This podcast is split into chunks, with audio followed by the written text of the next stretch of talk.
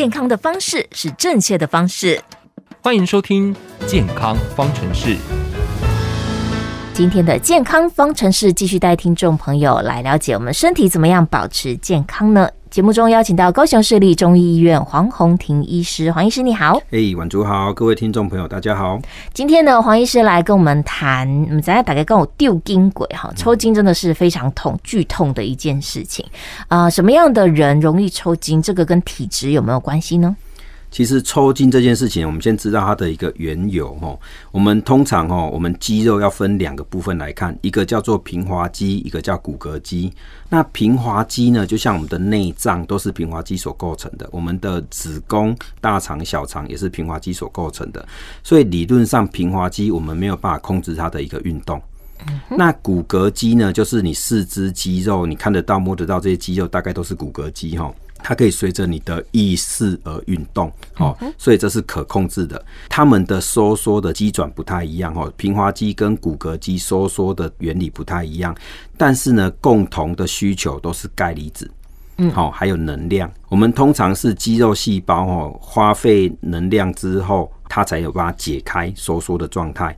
那在平常高能的状态的时候，可以达到收缩，所以我们肌肉要放松需要能量。收缩不用能量，大家要先有这个概念。好，所以说先收缩之后，才需要能量来把它放开。好，其中把肌肉放开呢，有一个很重要的部分就是钙离子。我们今天假设在某一块肌肉的钙离子缺乏的时候，那它就不容易放开，不容易放开，那是不是就抽筋？对，因为它持续的收缩嘛，嗯，那持续的收缩，假设轻微的收缩，那你就肌肉硬邦邦，嗯，再严重一点的收缩，那你就会痛。对，好，所以说我们的这个抽筋事实上有硬邦邦跟严重的疼痛哦两个样子。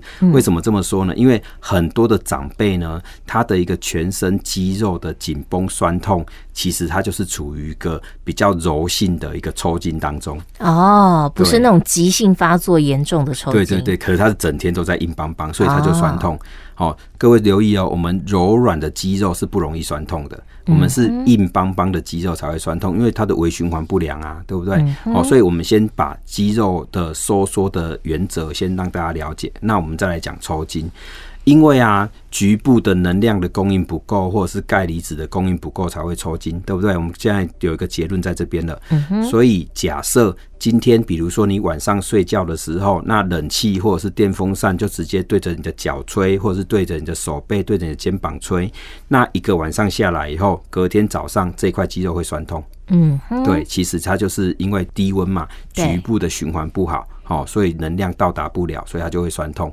好，那比如说一个孕妇，她的一个这个钙离子的需求是比较高的哈。一个孕妇在 baby 的快速成长期的时候，她一天的钙离子需求是一千两百毫克到一千五百毫克。嗯，那假设她吃的不够的时候，那她血液中的低血钙的状况，可能也会诱发抽筋。哦，所以孕妇会常常说，这睡睡睡到一半的时候突然抽筋。哎，对对对，因为这就血钙不够了嘛，因为 baby 抢走了，然后所以有时候开玩笑说，baby 就是妈妈肚子里面的寄生虫哦，因为它会抢营养哦。是的，可是妈妈很伟大啦，然后妈妈真的会主动的把营养给 baby 哈，这是妈妈很伟大的地方。好。那再来就是有些老人家，他是因为局部的一个血液循环不良，好，比如说下肢，因为下肢是最容易出现血液循环不良的地方，所以他小腿肚就会容易抽筋。嗯，好，他可能不是晚上也抽筋，他白天也会抽筋给你看，对不对？有时候去菜市场买菜，然后走着走着他就抽筋了。好，当我们的钙质的吸收能力不好的时候，有可能就也会因为低血钙而抽筋。好，比如说长期腹泻的病人，比如说这个老人家他的一个肠胃功能不良，好，那他也会出出现一个低血钙的一个状况的时候，他也会容易抽筋。好，所以这个我刚才说完了，就是说我们的能量跟这个钙血液中的钙质是非常重要的哈。对，它会影响到抽筋的发生与否。那这呢，有个地方也要留意，就是运动员哈。其实奇怪啦，通常运动员都是壮年的啊，对不对？他的饮食也许营养都很够啊，那可是他为什么会抽筋？有一个可能就是暖身不够。嗯，因为这个运动员哦，他的肌肉的量当然就比正常人还要丰厚，所以说要让肌肉的每一个部分血液循环都很好的时候，需要热身的一个过程。所以当他要上场比赛，可是热身不够的时候，就会出现，哎，有一些主要的肌群哈循环是好的，可是一些平常比较没有热身到的肌群，它循环不够，所以反而这些循环不够的肌肉，它就会抽筋了。哦，对，好，比如说游泳。好，大家都知道说，你要游泳之前一定要热身。对，如果没有热身，直接跳下去，那就可能造成某些部分它的循环遇到冷，对，它就收缩，然后它就抽筋了。其实是因为低温哈，因为我们体温要三十七度左右，我们核心体温是三十七度，可是我们一般哈在自然环境下的水体哈，不管是湖泊啦、河流啦，大概都只有十几度。嗯，哎，所以这个温差就超将近超过二十度了。所以在这个温差很大的时候，它就是非常容易抽筋。对，那更不用说像有些人掉到冬天的湖里面，因为湖泊的温度大概零度到四度，嗯，所以说冬天的湖泊在零度到四度的范围，你掉下去，大概连心脏都会马上休克。哦，对。所以，反而这有时候冬天掉到湖泊里面的拖上来的时候是休克的状态，也许有机会救得活，是因为休克的时候它完全细胞不会消耗能量哦，所以反而有机会救得活。但是，所以一掉下去，然后立刻休克，然后立刻拉起来，马上救的话，也许有机会，也许还有机会救回来。对，所以不要小看这个，因为台湾是没有这个问题，在欧美哈，真的真的很多这样子的社会事件哈，那往往都是人掉下去以后，旁边的人要去救他，这个人一下去的瞬间，因为他被救活以后才。讲就是说，他下去的瞬间就失去知觉了，嗯，因为他也休克了，嗯，这个是很可怕的，所以记得你出国玩的话，哦，不要去结冰的湖面，哦，太危险了，是有风险存在的，对对对。那一般情况下，我们大家都有机会运动，那运动之前一定要做好热身，对对对，以免抽筋。那在抽筋的时候，急性发作的时候，我们该怎么办呢？其实哈，很多人会用错误的方式哈，这边我要提一下，就是因为抽筋就是这个肌肉急速的收缩。它是很强力的收缩，所以你才会痛。对，但是有些人会用错误的方式，就是说啊，把它搬开。嗯，事实上这样子会导致肌肉比较严重的拉伤。嗯，好，肌肉会拉伤哦，在你用力把它掰开的时候，因为它现在只是局部的循环不良，它可能是血液循环没有到那边，或者是它的这个钙质不够、能量不够才产生的问题。所以你该怎么办？热敷。好，最佳的解决方案其实是热敷，好，让这一块肌肉比较循环变好一点，好，但你不要烫伤哈。那它的循环变好了，能量或钙离子的供应够了，它自然肌肉就解开了。假设在运动场上面突然遇到这种情况，其实只要没有出血的风险的话，其实马上给他热敷，他的情况会好一点。可是另外有要注意，就是假设在抽筋的当下，同时也有出血的风险，因为也许他有外伤或什么的，你反而不要热敷哦，因为热敷会不不容易凝血，反而会持续的出血哦。所以在这个地方大家要注意。那我们在中医来讲哦，这个也是中医的强项哦。我还记得以前在念大学的时候，曾经有一次在篮球场上面，哎，刚好跟学长。在打篮球的时候呢，哎，有一个学长就突然那个小腿肚抽筋了，哦，可能他是比目鱼肌哈抽筋这样子，在那个当下呢，哎，我就帮他把两只脚的这个承山穴哈，帮他做一个按摩哈，哎，我就按承山穴而已，所以不是整块肌肉按摩，这个按穴道而已哈。那这样按一按以后，哎，他的这个小腿转筋哦，哎，就改善，因为这抽筋在中医有名词叫转筋。哦，对，他就抽筋嘛，肌肉就变硬了，所以叫转筋哦。好，就把它解开了哦。因为这些学长都不是学中医的哈，哎、欸，他们就觉得很神奇，很神奇。对对对，也就是说，其实，在老人家常常发生某个部位会抽筋的时候，我们可以借由针灸或者是穴道的按摩，或者是热敷的部分，好，可以来给他缓解。哦，这是中医可以做得到的部分哦，这很有趣。可是我们的肌转其实事实上就跟我刚才一开始说的一样，我让他的血液循环变好，我让它的一个一些营养或钙离子的供应变好的时候，它这个抽筋自然就松开了。是，就这样子。嗯，所以等于我们在日常保养的时候，也要注意，可能一些营养的摄取可以帮助你，可能尽量减少抽筋的发生。对，尤其是有哪些东西？最重要就是钙质。对，因为缺钙哦，是真的是很重要的一个抽筋的一个风险然后，所以刚才说到运动员比较不会缺钙，是因为他吃的够多。所以假设这个运动员吃的不够多，也会有问题。那孕妇跟老人家当然也有这个需求哈。孕妇是高度的需求，老人家是因为吸收不良哈，所以在长辈来讲的话哈，我会假设这种真的很容易抽筋的话，我反而会特别注意它消化系统的维持。哦，就像我们说，哎，晒太阳可以制造维他命 D，那身体制造维他命 D 够的话，就可以减少骨质疏松。可是各位你知道吗？维他命 D 为什么跟骨质疏松有关？是因为维他命 D 可以促进小肠吸收钙质的能力变好。哦，是跟吸收有关。对，所以维他命 D 跟小肠的这个钙质吸收是有关联的哈。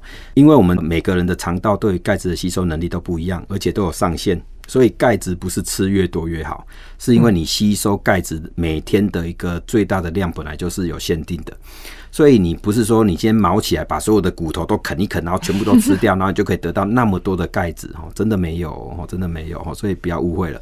所以说肠子能够吸收，这是才是对的。那我们中药有很多整肠健胃的处方，可以让长辈的一个吸收力变好，那吸收钙质能力变好，同时可以预防骨质疏松，也可以预防它抽筋哈。所以我们中医在养生保健这个环节哈，我们在消化系统部分我们可以做得不错。对，嗯，对，呃，有的朋友可能只有注重说补充的部分，我就钙片一直吃哈。但如果你本身呢吸收的不良，那你吃进去之后没有好好的吸收，它又排放掉了，对，它这样子就很浪费了，反而没有办法达到你想要的效果。嗯，所以每个人可能身体状况不太一样，如果同样都是抽筋啊，造成抽筋的原因也许不一样哈。到底啊说是缺钙，但是你为什么缺钙呢？状况不。不一样，当然处理的方式也就不一样了。对，举个例子哈，比如说我们有一些病人，他在正在进行这个骨质疏松症的治疗，他可能用打针的，也许用吃药的，但是这种骨质疏松症的治疗，我们都是希望说，哎，血液中的钙能够进入到骨头里面去。所以各位你要留意哦，假设你的用的药真的是有效的，那你的血液中的钙是真的会跑到骨头里面去的，也就是说血钙会下降。